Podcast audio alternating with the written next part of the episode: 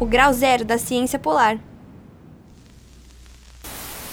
Até o fim do século XXI, poderá ocorrer um aquecimento global acima de 1,5 e 2 graus Celsius, a menos que haja reduções profundas nas emissões de dióxido de carbono e outros gases de efeito estufa nas próximas décadas.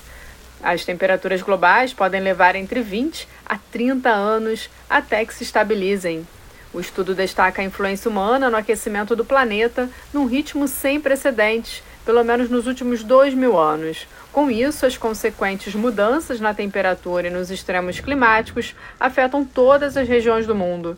Alterações causadas pelas emissões de gases de efeito estufa no ano passado e no futuro serão irreversíveis daqui a séculos ou milênios. As mudanças mais destacadas serão em oceanos, geleiras e no nível global do mar.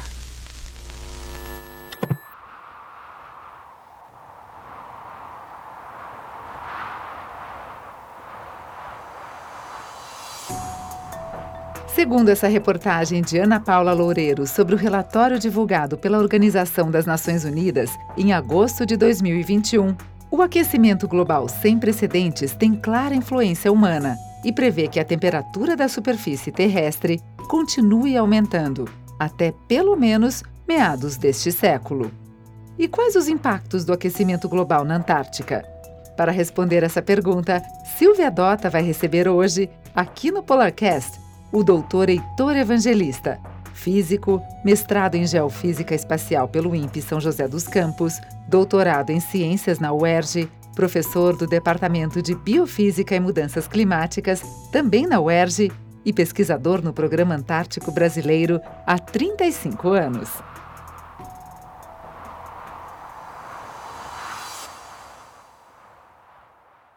Bom dia, boa tarde, boa noite a todos os Polarcasters que estão nos ouvindo. Aqui quem fala é Silvia Dota, professora da Universidade Federal do ABC, coordenadora do Interantar, um programa de divulgação das ciências polares. E hoje, aqui no Polarcast, o nosso podcast sobre ciências polares, nós estamos recebendo o professor Heitor Evangelista. Professor, muito obrigada por ter aceitado o convite e por estar aqui conosco. Eu que agradeço, é um prazer estar aqui divulgando a ciência polar e as mudanças climáticas. Legal. Heitor, para a gente começar aqui a falar do nosso, do nosso tema, que, que é a influência das mudanças climáticas na Antártica ou da Antártica nas mudanças climáticas, é, você poderia esclarecer aqui para os nossos polarcasters, os nossos ouvintes, o que são as mudanças climáticas? É, do ponto de vista climatológico, as mudanças, uma mudança climática ela se caracteriza por alterações em condições atmosféricas é, e oceânicas numa, numa escala de tempo na ordem de 30 anos. Então, para a gente falar que ocorreu uma mudança de um padrão climático, é necessário ter uma base de dados, né? uma base de dados consolidada, uma base de dados que mostra, evidencia uma diferença significativa, uma diferença estatística em relação a uma fase anterior. Né? Então, uh, o que nós é, observamos hoje é que é, todo, todo o processo observacional do clima que nós temos, ele começou ali pelo final do século XIX, quando foi estabelecido uma rede internacional de estações meteorológicas. Né? Então, no hemisfério norte, no hemisfério sul, se começou o que a gente chama de fase instrumental do monitoramento do clima. Evidentemente que no hemisfério norte, essa rede ela foi mais extensa, né, porque você tinha vários países que abrigavam isso. No hemisfério sul, apenas poucas estações, na América do Sul e na Austrália, começaram a iniciar um processo de monitoração contínua desde o final do século XIX. Aqui no Brasil, nós temos estações antigas é, que remontam aqui do, do, estado do Rio de Janeiro e de outros lugares do Brasil também. E a, o número dessas estações ela foi aumentando ao longo do tempo. É, passamos por uma fase importante ali na Segunda Guerra Mundial, onde a gente teve uma interrupção em vários desses processos, e depois foi retomado e nós temos esse monitoramento contínuo numa extensão geográfica cada vez maior. Essas estações, elas também passaram a abrigar dados meteorológicos de navios, né, que porque as estações meteorológicas, grande parte delas eram localizadas em zonas continentais. E depois, no final dos anos 70, a gente passou a ter adicionalmente os dados satelitais, o que aumentou consideravelmente o nosso conhecimento sobre o clima. Com isso, a gente pôde saber como se comportou a evolução do clima ao longo do século XX, né, de forma relativamente precisa, né, apesar de haver, de haver muitos gaps em várias regiões do interior do Brasil, da África, no Saara, na Sibéria. É claro que em vários lugares existem gaps de informação, né? mas, paralelamente a isso também, vários modelos climáticos foram desenvolvidos, utilizados, utilizando equações da termodinâmica, e aí a gente conseguiu ter uma descrição melhor, e daí a gente ter uma maior confiabilidade para poder dizer se nós temos uma tendência de aumento da temperatura ou se nós não temos. Claro que quando essa questão do aumento da temperatura global ela foi apresentada, ela foi questionada por muitas pessoas, né? Mas aí o tempo passou, as evidências foram sendo estabelecidas e aí hoje nós sabemos muito claramente que existe de fato um aumento da temperatura média global e que isso é algo significativo. Isso é uma coisa muito importante, porque para a gente poder dizer que há uma mudança climática em curso, é necessário que a gente compare com o passado, né? A comparação com o passado ela é muito importante. E Outras evidências também são importantes nesse processo, como, por exemplo, o recuo das geleiras, né? os recuos das geleiras que nós observamos é, nas áreas continentais, né? nos Andes, nos Himalaias, na África, não só na Antártica, nós observamos um recuo permanente e crescente das massas de gelo, o que mostra claramente que há um aumento da temperatura global. Isso não é um mito, isso é baseado em fatos, é baseado em dados, é baseado em observações, observações terrestres, oceânicas, observações que remotam do século passado, com fotografias, com uh, fotografias aéreas. Durante a Segunda Guerra Mundial, a Europa, na Europa, ocorreu muita fotografia aérea para você observar o inimigo. Então, várias geleiras foram fotografadas nesse período. E a gente usa essas imagens para comparar hoje. Então, essa base de dados que nós usamos hoje, elas vão desde uma pintura de um pintor do início do século XX até os mais sofisticados sensores de satélite do século XXI entende? E tudo isso demonstra que nós vivemos num mundo de alterações, de um mundo onde o, a variabilidade climática, clima não é somente temperatura, o, a mudança climática é a mudanças de temperatura, de pressão, de atividade dos ciclones, de recuo das geleiras, de desertificações, todos esses processos juntos mostram que nós estamos numa fase diferente.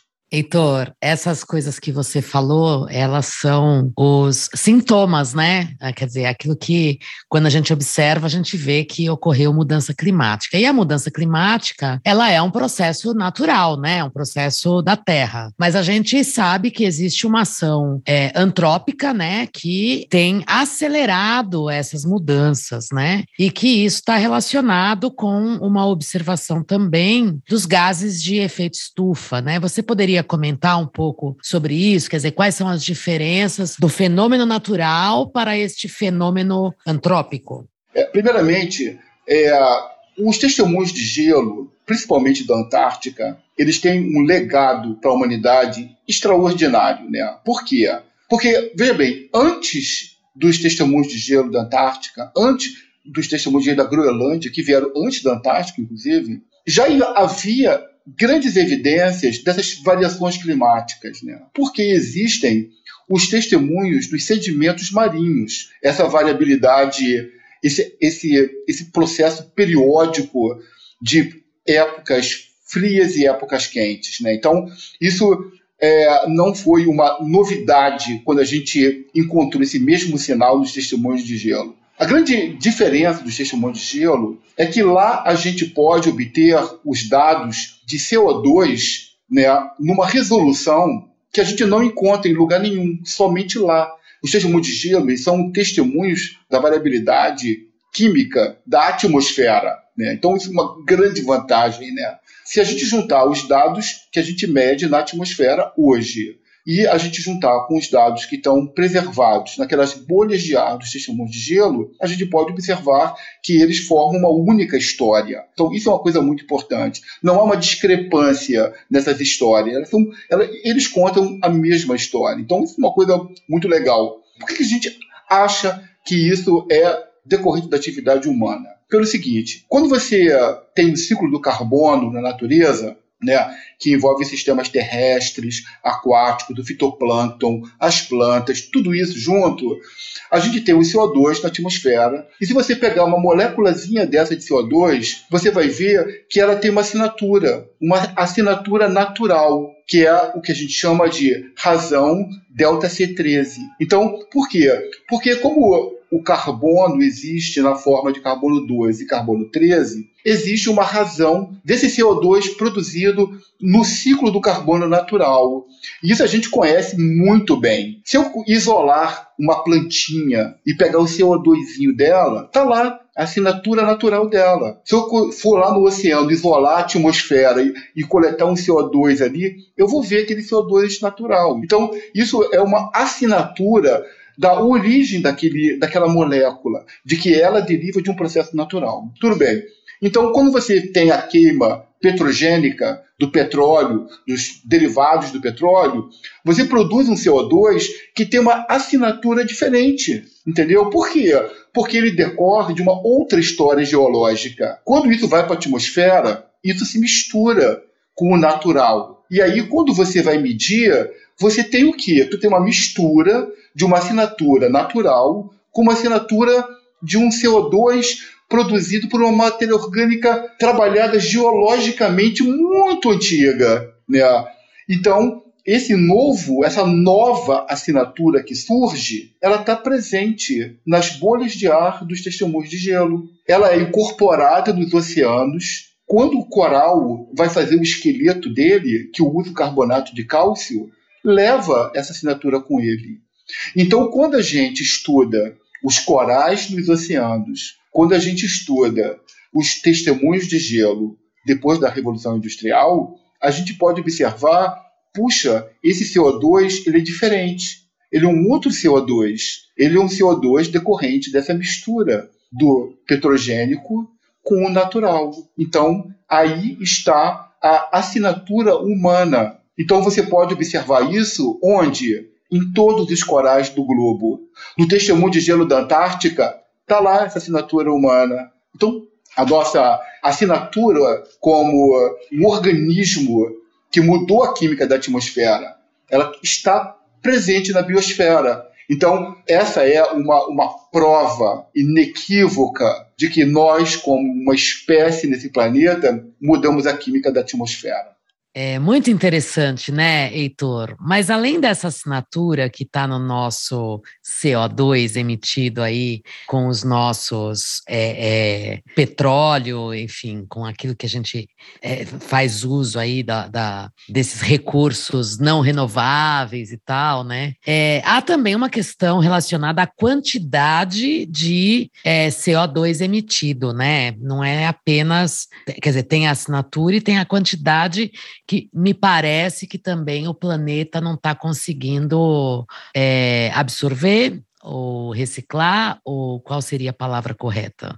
É, veja bem, é, realmente é, hoje nós chegamos num patamar de CO2 na atmosfera é, mai, muito maior do que aquele que provavelmente nós teríamos hoje sem atividade antrópica. Antes da Revolução Industrial, a média do CO2, numa escala aí, talvez de uns mil anos, era em torno de 284 partes por milhão é, de CO2 e hoje nós estamos num patamar de uns 415 ppm de CO2. Então, é, é, é, entendendo do ponto de vista quantitativo, há um salto gigantesco antes da Revolução Industrial para hoje, até para a modernidade, né, digamos assim. Então, isso é verdade. E isso é um fato realmente, isso, olha, eu, eu vou dizer para vocês uma coisa, uma experiência é, pessoal bem interessante. Eu é, trabalho no Programa Antártico Brasileiro 35 anos. Primeira vez que fui para a Antártica foi em 1987. Nessa primeira expedição antártica, eu levei uma garrafa a vácuo para coletar ar na Antártica, levar para o Rio de Janeiro, levar para o Brasil, eu falei, não foi nem Rio de Janeiro, foi em São Paulo, para medir o CO2. Então eu coletei ar lá, ele chegou aqui, mediu o CO2, deu 365, mais ou menos. E quando eu cheguei aqui no Brasil, eu hoje eu meço, é, eu recebo dados do laboratório na Antártica na ordem de 415 ppm de CO2. Tem uma diferença aí é, na ordem de uns 60 ppm de CO2. Bem, o que, que significa isso? Isso é muito, é pouco. O que, que é isso? É, entre uma era glacial e uma era interglacial quente, a diferença é de uns 70 ppm. Eu medi 60 em 35 anos de trabalho realmente é uma coisa impressionante, entende? Então, isso me ensinou muito, o, na prática, como a gente mudou essa estrutura toda é, em termos de composição atmosférica. Para você sair de uma fase glacial para uma fase quente, como a nossa fase atual, o que, é necessário? É necessário mudar o processo orbital da Terra em torno do Sol. É necessário você mudar correntes marinhas. É necessário você mudar toda essa estrutura para você mudar fazer um shift de 70 ppm de CO2. Então, isso mostra claramente que nós aceleramos um processo, entende? Como que o sistema climático, como a biota, como os ecossistemas vão responder a esse processo na velocidade em que ele se impõe é uma, algo que realmente a gente nos preocupa muito, né? É, porque não somos só nós que vivemos nesse planeta, né? Então, é, existe uma questão muito importante que vai em todos os sentidos, desde o sentido climático até o sentido antropológico, digamos assim, né? filosófico talvez. Né? Então, Heitor, é, você acha que essa, essa quantidade né, de CO2 que estamos emitindo pode levar ao colapso do setor oeste da Antártica? Pergunta de um milhão de dólares. É, bem, deixa eu te falar uma coisa. Olha, a última vez que a Terra experimentou uma atmosfera de 400 ppm de CO2 foi 4,5 milhões de anos, numa fase geológica que é chamada de Plioceno, médio Plioceno. Então, nessa fase, a gente teve essa quantidade toda de CO2 e foi a última fase, último período da história da Terra com esses níveis de CO2. Né? Então, é, evidentemente que essa fase é muito importante porque vários cientistas que estudam o clima, eles é, olham é, fazem estudos específicos para chegar nessa escala de tempo, para olhar o que? Olhar, bem, o que, que aconteceu com a Terra quando a gente teve esses níveis de CO2 pela última vez? A Terra era mais quente, era mais fria, era mais desértica? O que, aconteceu? Bem, aconteceu que todos os registros que nós temos do Médio Plioceno mostram uma Terra relativamente mais quente, de 2 a 3 graus mais quente do que hoje, e o nível do mar talvez em torno de uns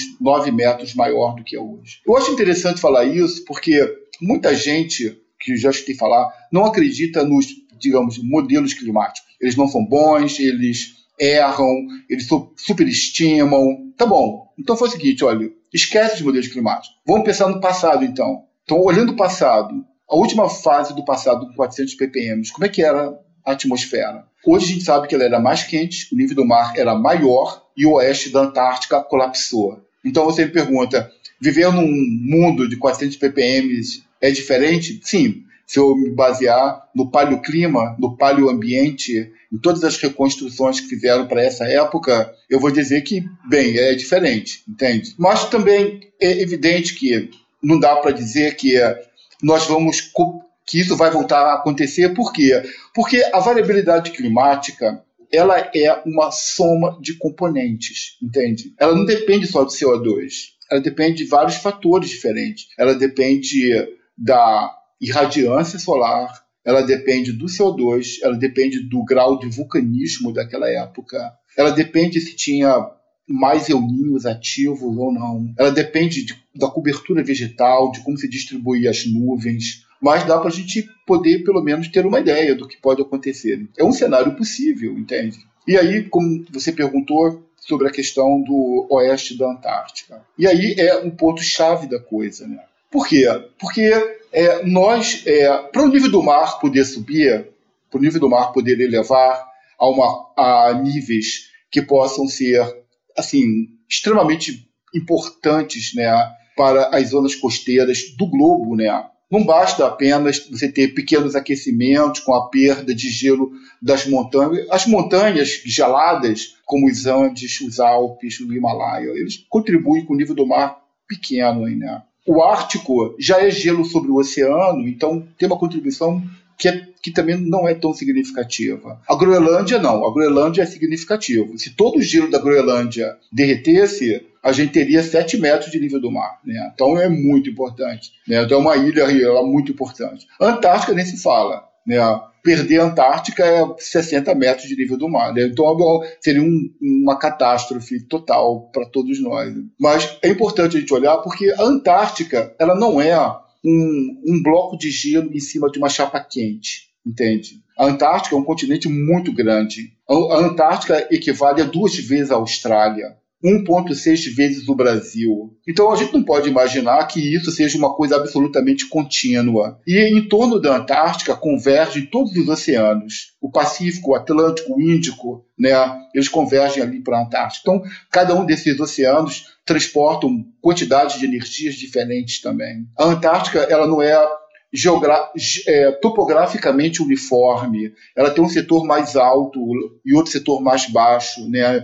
Esse setor mais baixo, que é o oeste antártico, ele é mais suscetível às variabilidades climáticas, né? porque ele recebe mais aporte de massa de ar quente, de um oceano mais quente. Então, tudo é impactado mais ali. E, principalmente, um fenômeno importante, que é chamado de El Ninho, que atua fortemente é, no oeste da Antártica. O El é um processo natural que a gente tenta entender ele ainda direito, vem sendo intensificado nos últimos dois mil anos. E nesse século XX, após os anos 80, o El ele ficou bastante ativo. A gente teve grandes El em 82, 83, 97, 98, 2015, 2016. Uma periodicidade de El que são classificados como fortes El Ninhos. E esses El Ninhos têm um impacto importante sobre o oeste da Antártica. Entende? Então, o oeste da Antártica ele é um setor que ele sofre já o estresse, digamos assim, desse fenômeno. Né? Isso já está largamente reportado em vários trabalhos. Né? Olha, eu vou dizer um dado para vocês interessante. Entre 1910 e 1970, morreram na Antártica, foram mortas na Antártica 1,5 milhão de baleias. Isso teve um impacto fenomenal no Oceano Austral, em todo o sistema da cadeia alimentar. A gente achava que esse era um processo desprezível, e hoje não. Hoje a gente tem uma noção de que esse processo ele é muito significativo para o ecossistema antártico. Depois Porque disso, ele também contribui com o roubar carbono, não? Sim, sim. Em relação com exatamente, isso. Exatamente. De roubar carbono é, de todo o ciclo que começa lá no crio, que vai para as baleias. Então, você afeta esse processo. Estou falando de 1,5 milhão de baleias na Antártica. Tudo decorrente da atividade humana. Então, a atividade humana na Antártica não começou hoje, entende? Ela começou no começo do século XX. Depois disso, nós tivemos o buraco na camada de ozônio, principalmente depois dos anos 80, que foi o maior episódio observado de impacto humano por satélite, entende? Que, cuja área é do tamanho do continente antártico. Né? Isso teve um impacto enorme em que, na biota antártica, porque eu estou falando em mais fluxo de ultravioleta na superfície antártica. E agora nós temos o que? Uma outra combinação importante de El Ninho com atividade humana, né? que a gente chama dos gases de efeito estufa. Porque muitos dos processos que a gente observa na Antártica hoje estão claramente mais amplificados em virtude do aquecimento global. Né? Então, veja bem, aquela ideia de que a Antártica é um continente isolado, pristino, da atividade humana, isso é, é, um mito. A Antártica ela vem sendo massacrada pelo homem desde o começo do século XX. Longe disso ser um sistema que permanece ali em equilíbrio, né? Então, existem todos esses efeitos aí que se somam né, à medida que o tempo passa. E nós hoje observamos de forma preocupante essa evolução do oeste da Antártica, né? Por quê? Porque hoje, com todas as ferramentas tecnológicas que nós temos, né, toda a questão da acessibilidade Antártica que nós temos, a gente pode medir sobre, sobre o manto de gelo, colocar estações meteorológicas lá, vários sensores de satélite sobre a Antártica e mostrar que o setor oeste ele está realmente num flanco, num flanco declínio. Isso é muito importante porque, para você ter uma ideia, existe um conjunto de geleiras que ficam no oeste da Antártica. Uma delas é chamada de Thwaites. Só essa geleira o colapso dela significaria 65 centímetros de nível do mar. Se ela carregasse junto dela as geleiras laterais, como a Getz ou a Pine, isso significa algo em torno de 1,1 a 1,3 metros de nível do mar. Lembrando que do início do século XX até agora, a gente teve um aumento de uns 20 centímetros, né? Um, evento só pode mudar completamente o rumo da história. Então, para gente, para nós brasileiros, entende? Que temos sete, mais de 7 mil quilômetros de costa, que temos 10 cidades em num ponto crítico para a elevação do nível do mar, é extremamente importante que nós é, que sejamos protagonistas no monitoramento desse processo.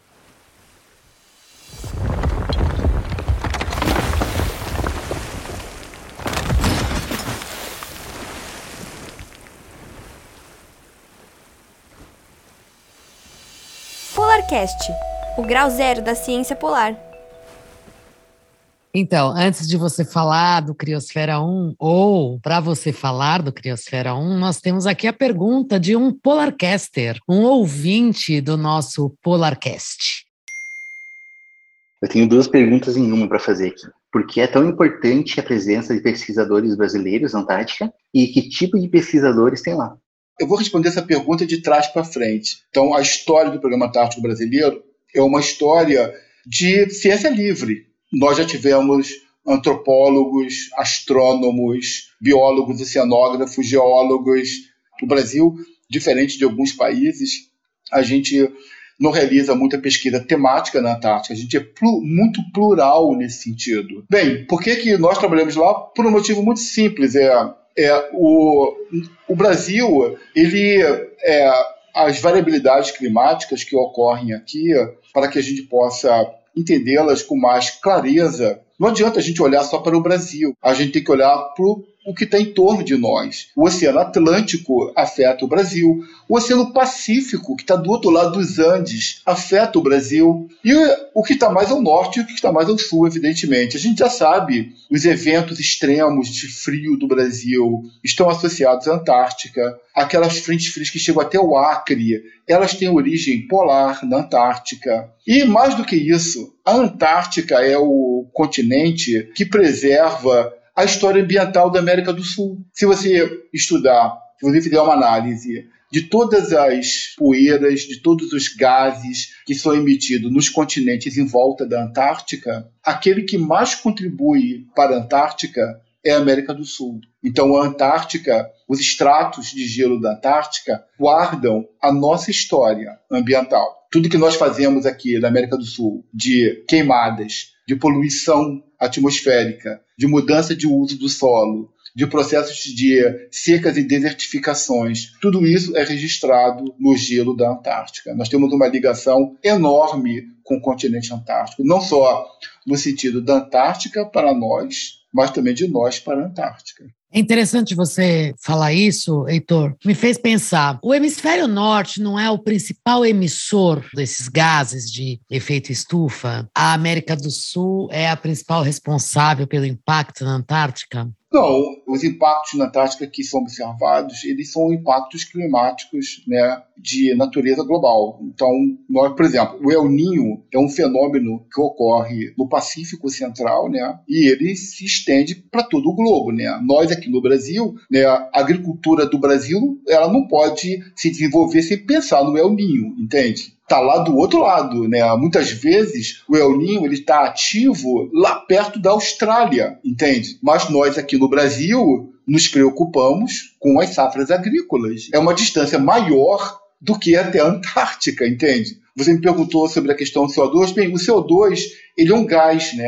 Então ele se homogeneiza muito rápido na atmosfera, né? Então é, rapidamente você tem as concentrações, elas ficam bastante equivalentes no hemisfério norte e no hemisfério sul. Apesar assim, se você for medir em tempo real, você vai ver que no hemisfério norte é maior porque você tem emissões locais maiores, mas num curto período de tempo, não esqueça que a meia vida do a vida média do, de uma molécula de CO2 na atmosfera é maior do que 120 anos. Ela se, ele se mistura e fica homogêneo. Agora, existem outras formas de impacto, né? Por exemplo, as queimadas do Brasil chegam até a Antártica. Nós é, já observamos sinais da atividade de mineração da América do Sul na Antártica. Então, na Antártica, nós é, retra ela retrata é, essas alterações que a gente impõe aqui na América do Sul. Né? Então, que por ser a Antártica um continente que recebe muito o aporte de material da América do Sul, essas alterações que ocorrem aqui, elas são encontradas, registradas lá com, com muita clareza. Né? Então, existem vários trabalhos descrevendo classicamente essa relação da América do Sul com a Antártica, mais do que a África, muito mais do que a Austrália. Heitor, era, eu ia te perguntar, você falou dos vários trabalhos, mas eu queria saber se você, como pesquisador cientista antártico, já se deparou com dados reais da fuligem dessas queimadas. E eu quero retomar né, a, a uma fala aí que você trouxe no início do nosso programa, que você falou sobre os modelos, né? E você não lida apenas com os modelos, você lida com dados reais. Então eu queria que você contasse um pouquinho como é essa sua descoberta, né, por meio de dados reais a respeito desses temas que você está nos trazendo. É, então, de fato, as queimadas aqui no Brasil elas chegam na Antártica, nós já provamos isso há, décadas atrás. É, os primeiros trabalhos que nós realizamos na Antártica, nos anos 90, a gente rastreou a chegada desses compostos, desses, essas micropartículas de queimadas, que a gente chama de black carbon, é, no continente antártico. Né? As quantidades que nós observamos na Antártica hoje, elas são pequenas. Né? Então, a princípio, elas não têm um efeito ambiental importante na Antártica. Então, a gente precisa. É, não há nenhuma evidência de que as contribuições das queimadas da América do Sul têm um efeito é, mensurável, digamos assim. Diferente da Groenlândia. Né? Por quê? Porque a Groenlândia é uma, um manto de gelo que recebe esses materiais de queima de combustível fóssil, de queima de carvão da Rússia, é, da atividade industrial da Europa, da atividade industrial dos Estados Unidos, das queimas de floresta boreal no Canadá e na Sibéria. Então, as quantidades de, dessas fuligens que chegam até a Groenlândia são muito maiores do que a do Brasil. E lá a história é outra. Por quê? Porque essas partículas de queima de, de, biomassa e de combustível fóssil, quando elas se depositam no gelo, elas são partículas escuras. E essas partículas escuras absorvem mais calor do que o gelo, que reflete tudo. Então o que acontece? Em torno dessa partícula é criado, por causa do calor que ela recebe, diferencial, é criado uma pequena micropiscina de água líquida. E em volta dela, bilhões de partículas produzem um derretimento superficial. Então, quando você olha hoje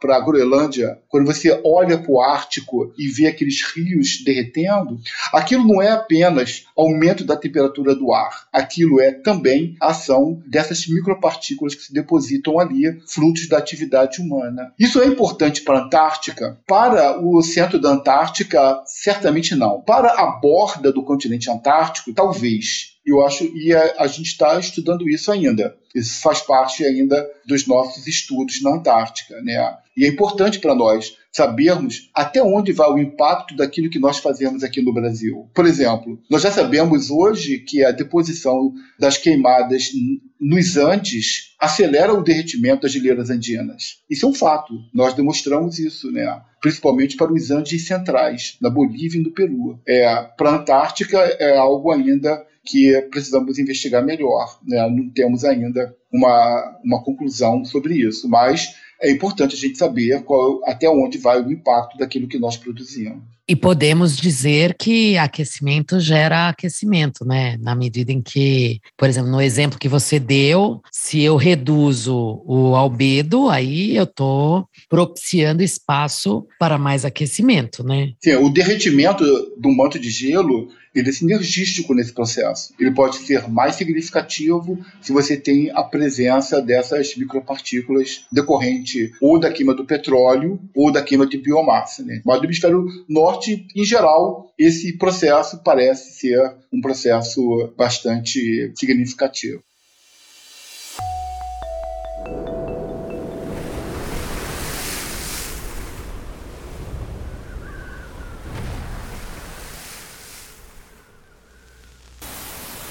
Medições feitas por satélites mostraram que o derretimento das geleiras está acontecendo muito mais rapidamente do que em períodos anteriores.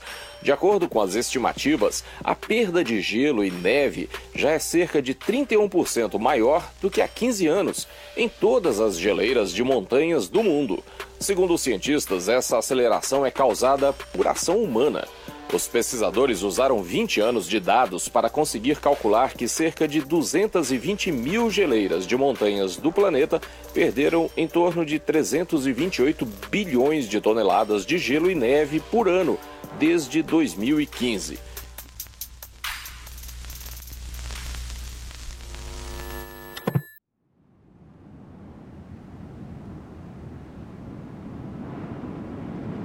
Derretimento de geleiras mudanças climáticas, os maiores índices de CO2 na atmosfera, aumento do nível do mar, alterações na biodiversidade. Essas são notícias frequentes que ouvimos quase todos os dias nos canais de comunicação. Mas será que nós temos a real noção da nossa responsabilidade sobre tudo isso? Será que estamos realmente parando para pensar nas consequências que nossas ações terão no futuro do planeta?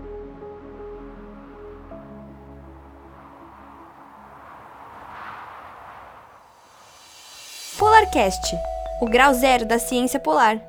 Heitor, todo esse seu trabalho, né, de 35 anos aí estudando Antártica, se devotando trabalho com a Antártica, você desenvolveu, conduziu, né, coordenou a criação do módulo Criosfera. Então, eu queria que você falasse um pouquinho sobre é, esse módulo que nós tratamos em outros, em outros canais aqui do, do, do nosso programa, mas eu queria que você falasse também sobre a importância de o Brasil ter outros espaços de pesquisa para além da estação é, Antártica Comandante Ferraz. O Brasil realmente, nesses 35 anos, ele fez trabalhos extraordinários na Antártica, né, em vários sentidos. O Brasil, hoje, um reconhecimento muito grande sobre os estudos no Oceano Austral. Né?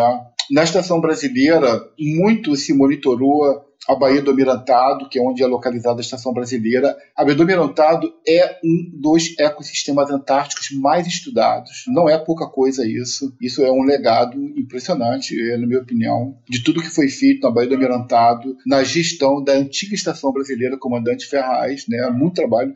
Então, isso é um legado do Programa Antártico Brasileiro para a comunidade polar internacional. Né? E muitos outros trabalhos foram feitos na Estação Brasileira, estudando física de alta atmosfera, a geologia também evoluiu muito, brasileira na Antártica, agora tem a paleontologia também muito ativa, agora estamos entrando numa outra fase, que é a fase molecular, então que é o estudo do uso da matriz antártica para estudos biotecnológicos, para biologia molecular. Então, é uma evolução do programa antártico brasileiro nesses 35 anos. Se você comparar uma coisa com a outra, você vai ver como foi multidisciplinar, né, como foi aberto para todas as linhas do conhecimento. Né. Então, nós temos isso aí, uma coisa consolidada, é uma coisa, é um legado realmente muito fantástico, né, então muito bom. As mudanças climáticas que ocorrem hoje, elas impõem para nós um conhecimento mais amplo. Não dá para a gente ficar no mesmo lugar. Né? E como eu disse aqui no começo, o Brasil é um país que tem mais de 7 mil quilômetros de costa. Nós seremos fortemente afetados pela elevação do nível do mar. É importante para nós sermos protagonistas, estarmos à frente desse processo. A gente não pode estar replicando informação dos outros. A gente tem que monitorar,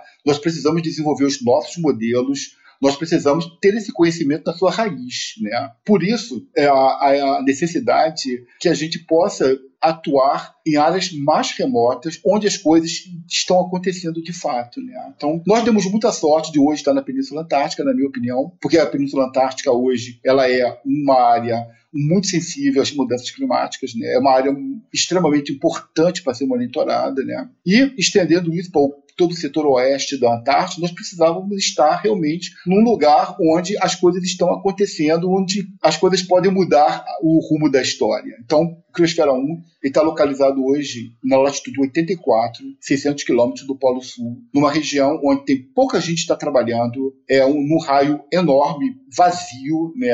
Eu acho que nós estamos preenchendo um vazio extremamente importante com dados, né, em tempo real. Os dados do Criosfera 1 hoje, eles são acessíveis a toda a comunidade internacional através do Scar Reader, que é o maior veículo de comunicação de dados da Antártica. O uh, Year of Polar Projections, que é um outro programa internacional onde todos os cientistas internacionais têm acesso a esses dados. Então, nós montamos uma infraestrutura no local onde havia pouco monitoramento, é, onde está num setor extremamente sensível às mudanças climáticas e nós no Criosfera 1 por disponibilizar esses dados em tempo real, não só em tempo real, mas com toda a sua base de 10 anos de dados, né?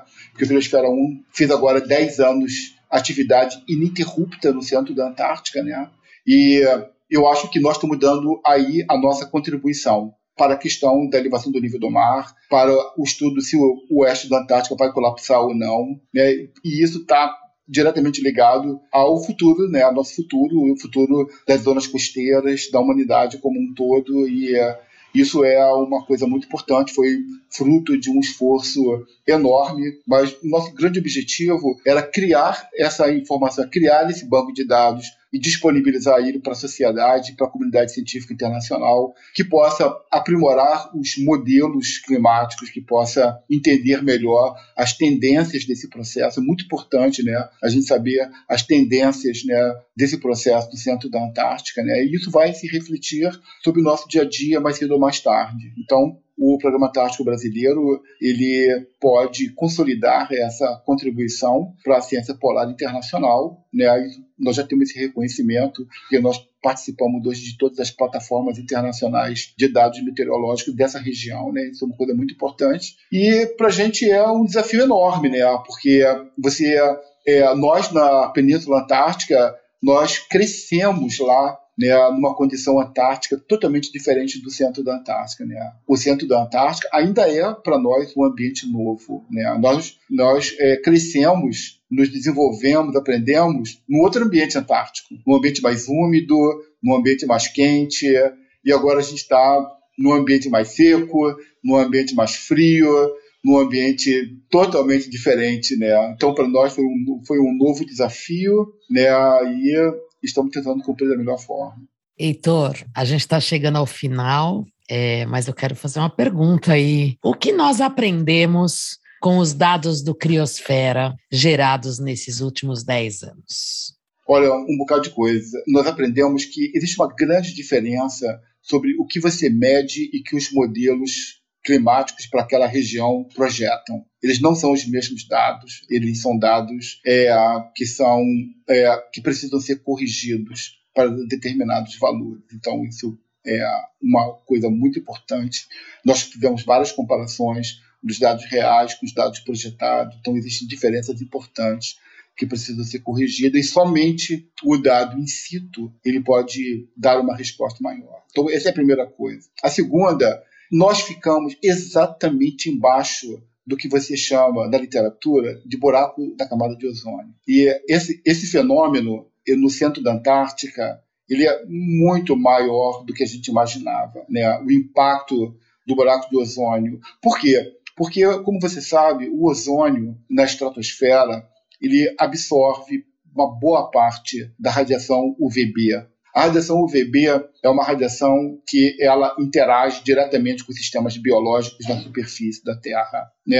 Tem implicações diretas sobre o DNA, então tem toda uma implicação biológica em função do UVB. Nós vimos nos nossos dados que há um impacto enorme em toda a questão da química da atmosfera antártica é, em função desse aumento de fluxo de ultravioleta. Então, isso é uma coisa muito importante que nós estamos estudando ainda e que isso é, tem implicações importantes sobre os processos, inclusive de transferência de energia. Né? Então, é, importante, porque os aerossóis eles são um componente importante nesse processo de reflexão de luz, absorção de radiação solar, etc. Então, essa interação do ultravioleta com os aerossóis antárticos ela é muito mais complexa do que a gente imagina. A terceira coisa que eu poderia dizer para você é que o Criosfera 1 é um, um local que não para de dar para gente é, coisas novas, né? Eu, nós encontramos no, no, lá no gelo do Criosfera 1 vestígios de microalgas, vestígios de pólen, de esporos, das, das áreas subtropicais do Brasil, decorrente de quê? Da atividade dos ciclones que ocorrem ali naquela região ali da costa é, do norte da Argentina, que passa pelo Prata e que atinge o sul do Brasil, que muitos deles são chamados de ciclones da categoria explosiva, né? Então são sistemas ciclônicos com muita energia, né? E eles transportam micropartículas, poeira, inclusive material biológico. Isso mostra é, como um, uma, um planeta mais quente, esses sistemas mais ativos, eles são competentes de transportar vida de um lugar para outro, né? Então, isso foi uma coisa fantástica, eu acho que e uh, mostra, me ensinou muito sobre isso, né? Então nós temos muita coisa para aprender. E o fato de que a partir de agora, a partir desse verão, nós é, estamos monitorando diariamente a, o derretimento nessa região, né? Porque nunca foi reportado para uma latitude tão alta como a 84 Sul qualquer sinal, qualquer dado relativo a derretimento do manto de gelo. Então, é, a, nós, nós, implementamos um modelo é, que pega os dados do Criosfera 1, que pega dados de satélite e aí monitora todos os possíveis eventos de derretimento. Né? Então, com isso daí, nós estamos mostrando a, se essa região ela está qual o grau de susceptibilidade ao aquecimento global dessa região, que é uma das regiões mais importantes globais para a elevação do nível do mar. Muito bem. Heitor, Quero agradecer muitíssimo a sua contribuição aqui no nosso Polarcast. É, quero dizer aos nossos ouvintes né, que a audição das suas explicações nos ajuda a compreender a complexidade das mudanças climáticas, né? E nós estamos aqui é, com isso também contribuindo para a formação de uma mentalidade antártica, que compreender a importância da ciência antártica é, e da ciência antártica brasileira é compreender também é, ou vislumbrar as possibilidades que nós temos para combater as mudanças climáticas, que é pela ciência. Muito obrigada, Heitor. É um prazer estar aqui. Eu acho que é um desafio muito grande. É para nós que vivemos aqui num país tropical, ao nível do mar. Eu acho que é importante a gente lembrar que nós todos nós somos conectados nesse sistema climático global, né? tanto geograficamente como em todos os aspectos da sociedade humana. Polarcast, o grau zero da ciência polar. E como diria César Lattes, físico brasileiro pioneiro em criar um laboratório remoto para o estudo da radiação cósmica e grande inspirador do Dr. Heitor Evangelista na criação do Criosfera 1, a ciência não pode prever o que vai acontecer, só pode prever a probabilidade de algo acontecer. Polarcast, o grau zero da ciência polar. Para saber mais, acesse interantar.com ou escreva para interantaroficial@gmail.com. Realização Interantar. Apoio: Ministério da Ciência, Tecnologia e Inovações e Jeff Pinude. Este episódio usou trechos de vídeos da ONU News e do Olhar Digital. Todos os links e ficha técnica completa você encontra na descrição. Polarcast o grau zero da ciência polar.